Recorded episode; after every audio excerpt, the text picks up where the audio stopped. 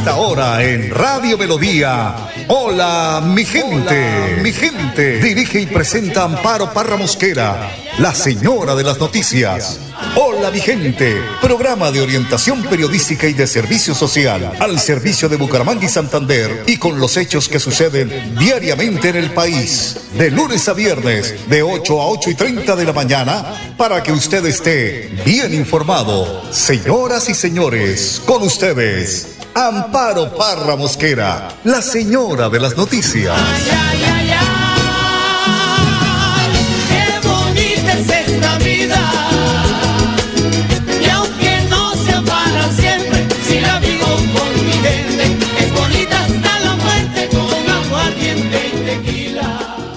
Mi gente, muy pero muy buenos días. Ya hoy es viernes 18 de noviembre. Estado del el tiempo, según la predicción del tiempo para Bucaramanga hoy, eh, pues nos informa el ideal, es que durante el día se tendrá cielo o se tiene cielo encapotado. Habrá lluvias ligeras, temperatura máxima de 25 grados, por la noche chubascos de lluvia ligeras, la temperatura mínima de 19 grados centígrados.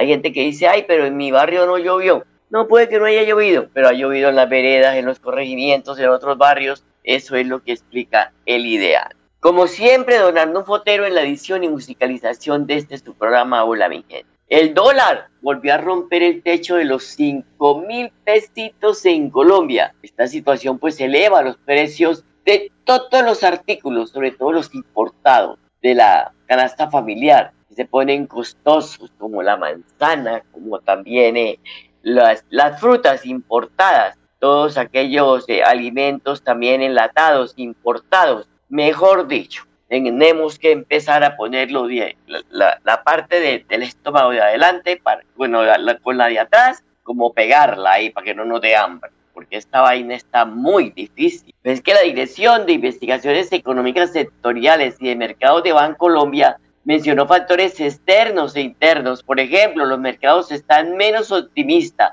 sobre una moderación de la subida de las tasas de la Reserva Federal. Mientras que en Europa los precios siguen elevándose como espuma y se espera que el Banco Central de ese continente también continúe incrementando la tasa de interés de los créditos. Así que, entonces, quietica, por favor si no quieres seguir teniendo dolores de cabeza el año entrante, que yo pago acá, que yo pago allá, que no sé qué, que guarde esto, que, ay Dios, hacer un esfuerzo, porque estamos en tiempo de vaca flaca y lo que viene.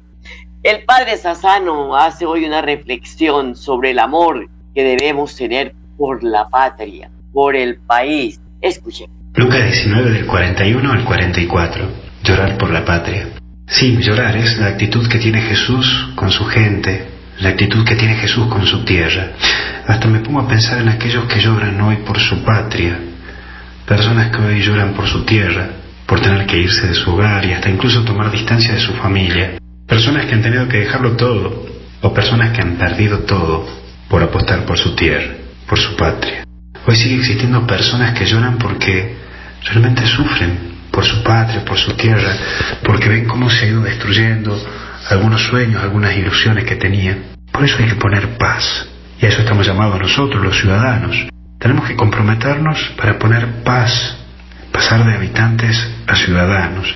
La paz que solo nuestro Dios con nosotros podemos poner. Porque tampoco no es tan solo que Dios haga las cosas, sino también nosotros tenemos que disponernos para ello. Ponete a pensar en nuestros héroes, nuestros próceres, ellos dieron la vida por la tierra, dieron vida por la patria e incluso lucharon por tener un país en libertad y en paz.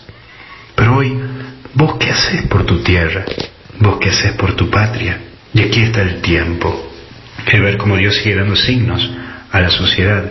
Dios sigue bendiciendo nuestra tierra y no lo reconocemos. ¿Cómo será que tu tierra es tan hermosa que, con cuántas cosas han vivido, seguís teniendo comida que sale de esa tierra? Hoy Dios te visita en el pobre, en el cultivo, en la generosidad de la gente. Hoy Dios visita tu tierra, tu comunidad y tu corazón. Déjate tomar por Él para construir un país en paz por medio de Él. Que Dios te bendiga, te acompañe y te proteja. Y por favor no te olvides de seguir construyendo patria, de seguir haciendo una sociedad más justa y por sobre todo de darte cuenta que juntos podemos y que no hay que cortarse solo en la vida. Que Dios te bendiga en el nombre del Padre, del Hijo y del Espíritu Santo. Cuídate. Gracias, Padre. Son las 8 de la mañana, 6 minutos. Vamos a una pausa y ya regresamos. ¿Sabías que en Financiera como Ultrasan tus ahorros y aportes van sumando? ¿Sumando qué? ¡Sumando beneficios! Incrementa el saldo de tus ahorros y aportes y disfruta sin costo cuota de manejo en la tarjeta débito, retiros gratis en cajeros automáticos nacionales y mucho más. No esperes más. Disfruta más beneficios con Financiera como Ultrasan. En Melodía valoramos su participación.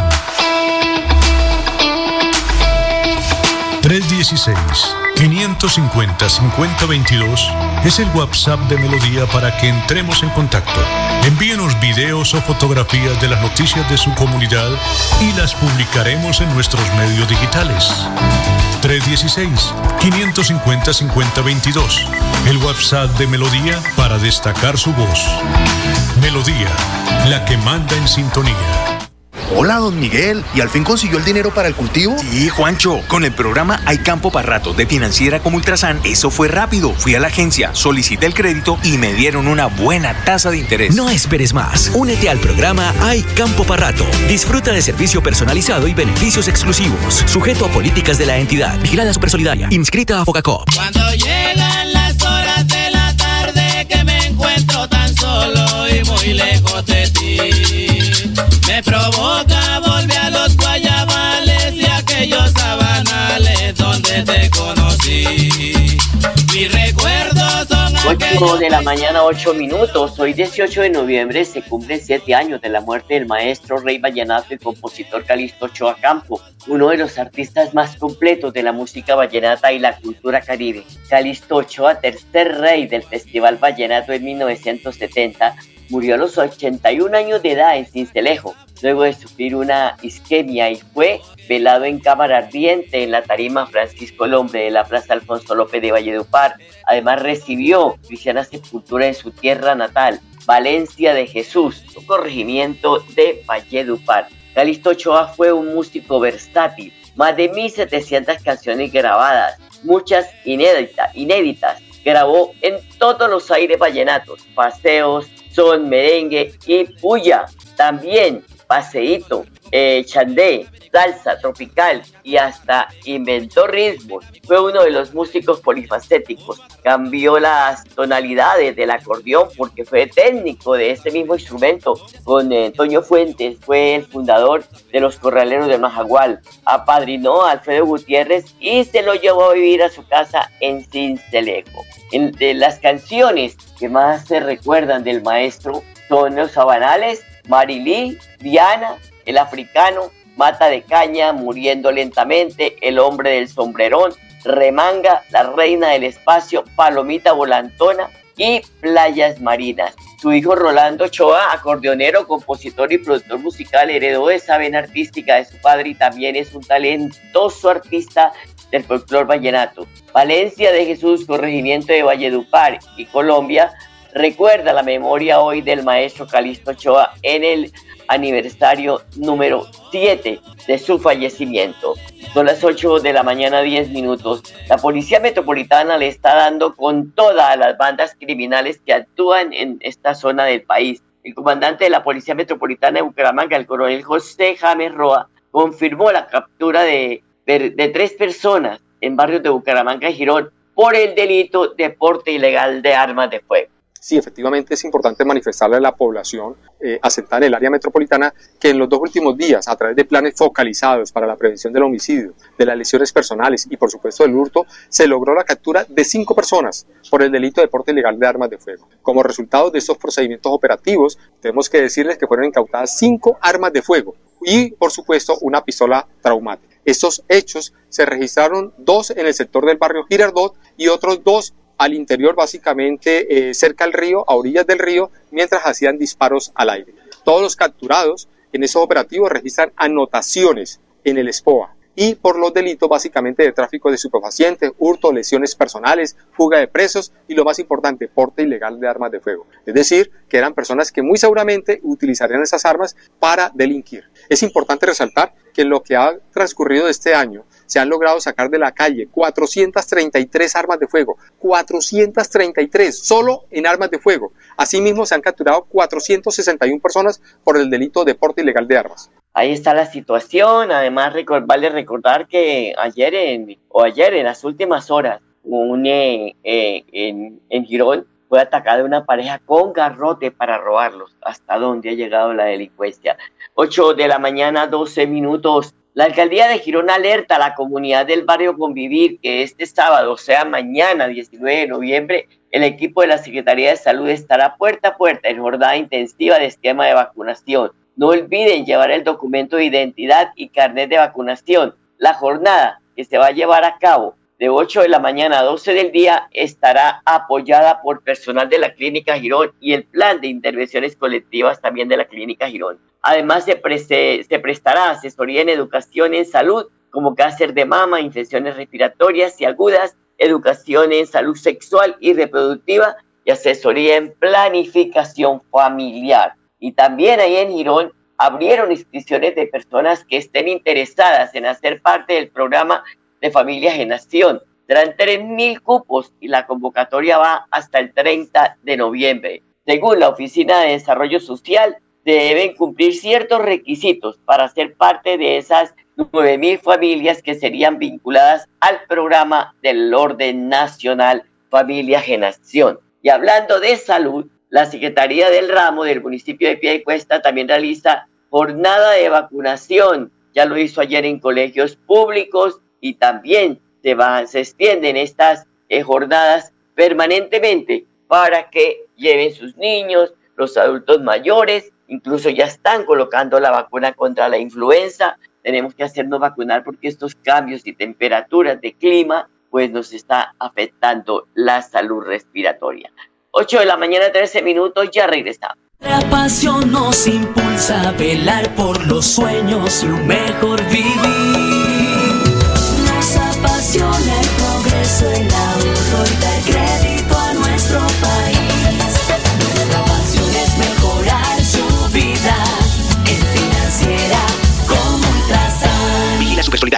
Solidaria, inscrita a Fogacop. En Melodía valoramos su participación.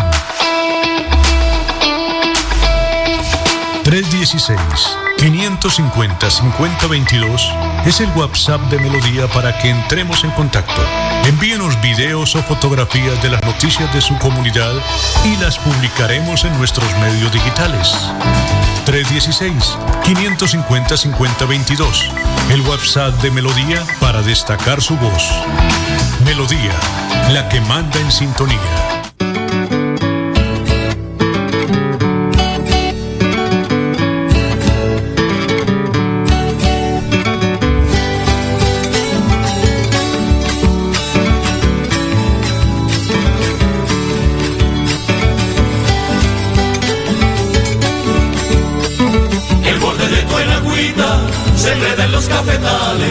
El molde de tu enagüita se enreda en los cafetales y yo me quedo chatica mirando lo que tú sabes y yo Son las 8 de la mañana 15 minutos, la secretaria de Cultura y Turismo de la Gobernación de Santander, Meriluz Hernández, recuerda a los agentes del sector turismo que hasta el 21 de noviembre estará abierta la convocatoria para que junto con operadores de turismo se capaciten en un segundo idioma, en este caso el inglés. Este nuevo proyecto Santander Destino Bilingüe, vamos con la iniciativa y las inscripciones hasta el próximo 21 de noviembre. Esta convocatoria pública tendrá como objetivo la capacitación en bilingüismo a nuestros agentes y operadores del sector turístico. Esta iniciativa quiere mejorar la atención a quienes nos visitan, sobre todo nuestros visitantes internacionales que ingresan al departamento. Vamos a tener la forma de comunicarnos con ellos con la segunda lengua como es el idioma inglés.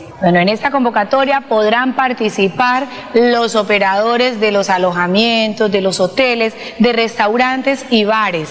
además las agencias de viajes y las asociaciones de turismo del departamento de Santander. Los beneficiados serán 160 seleccionados que tendrán 100 horas de capacitación virtual, 50 lecciones en los niveles A2 y B1 del idioma inglés. Espero sus inscripciones. El departamento de Santander cumple sus metas en el gobierno de siempre Santander. Bueno, los requisitos de esas personas que quieren inscribirse en la plataforma, los postulados deberán contar con computador que tenga una cámara con micrófono para poder recibir sus clases virtuales.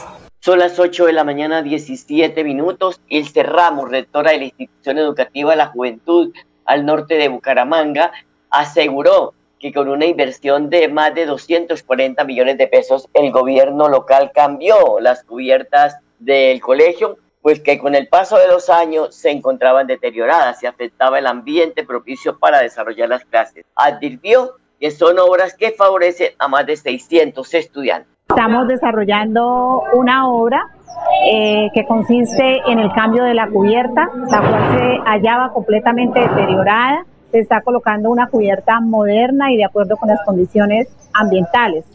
Eh, se está logrando ejecutar la obra gracias a una inversión de 244 millones eh, que fueron girados por FOME eh, Ministerio de Educación asigna a la Secretaría de Educación y Secretaría de Educación reasigna a la institución educativa la juventud. A través de ello, pues tendremos unos ambientes agradables, propicios para desarrollar las clases con los estudiantes. La institución está cumpliendo 49 años, estamos en el 49 aniversario y pues ya era hora porque desde que inició la construcción, que fue poco a poco, ladrillo tras ladrillo, con el tiempo se fue adecuando, pero asimismo eh, los materiales que se colocaron en ese entonces eh, ya estaban completamente deteriorados y como tal la teja de asbesto eh, no es permitida y esto pues causa perjuicio a la salud y por tal razón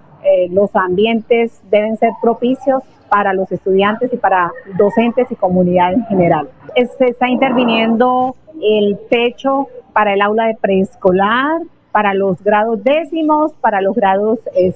Eh, pues en este momento toda la institución educativa, ya que la CDB por plan de contingencia está ubicada dentro de esta misma sede, en la A. Entonces están recibiendo el proceso académico tanto los estudiantes de la CDB como los de la A en ambas jornadas. Está completamente eh, ocupada toda la planta física. En este momento tenemos 660 estudiantes. Eh, gracias a la doctora por esta eh, pues, información. y cerramos 49 años, está cumpliendo la institución educativa de la juventud. De paso, yo estoy saludando a Enrique Guarí. Muy buenos días, Enrique. Buenos días, Amparo. ¿Cómo le va? Bien, gracias. El dólar volvió a romper el techo de los 5 mil en Colombia, situación que decía antes eleva a los precios de todos los artículos de la canasta familiar productos importados que se ponen inalcanzables, ¿no? Sí, volvió y subió, o sea, tuvo un bajonazo representativo, pero pero volvió, subió, ya superó los cinco mil pesos eh, eh, el, dólar y, y, claro, es una situación ahí que, que afecta mucho la economía del país. Favorece unos sectores que me han dicho, y dije, claro, hay unos sectores los que los que exportan eh, les favorece porque le dan más, más pesos por, por los dólares, pero los exportadores en el país comparado con los importadores son minoría, o sea, la balanza comercial del país está inclinada de que hay, es mucho lo que llega del exterior y poco lo que exportan lo exportamos los colombianos al exterior. Entonces, Bastante difícil. Entonces es mm. muy difícil, la balanza comercial del país es muy complicada y desde ese punto de vista eso afecta a toda la economía, el empleo, la inflación y obviamente eso es sinónimo de, de pobreza y de su desarrollo en el país. Entonces es una cosa que debe preocupar mucho a los colombianos y que el gobierno debe hacer esfuerzo mirando a ver cómo está esta, esta situación. Bueno, otro tema que está a la orden del día es el alto costo de matrículas universitarias. Tiene a padres de familia y a incluso a los mismos estudiantes que trabajan para pagar el semestre con los pelos de punta. Escuchaba al ministro Gaviria y pide que a las universidades privadas no incrementar los valores de matrícula, que son esas exageradas. Pero como son instituciones privadas, el gobierno no puede eh, meterse a, a tomar decisiones. Pero el argumento que dan los rectores de las universidades es el alto costo también de nómina de docentes, muchos de ellos con hasta con doctorado y no se van a colocar por tres pesos, ¿no, Enrique?